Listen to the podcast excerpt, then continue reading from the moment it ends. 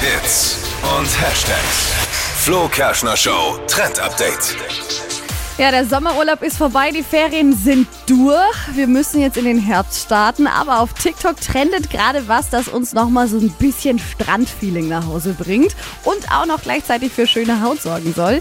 Meersalz fürs Gesicht. Also ich kenne das schon aus dem Urlaub, wenn man im Meer war, dann wird die Haut einfach besser, dann noch die Sonne dazu.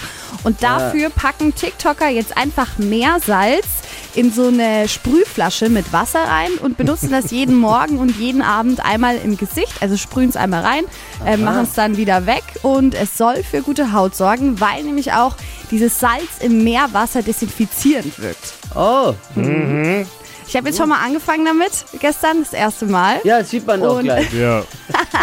Wir beobachten jetzt mal, äh, wie es so läuft die nächsten Wochen. So, ich habe so eine Sprühflasche mit Salz tatsächlich. Ich weiß, du, wo ich immer hinsprühe?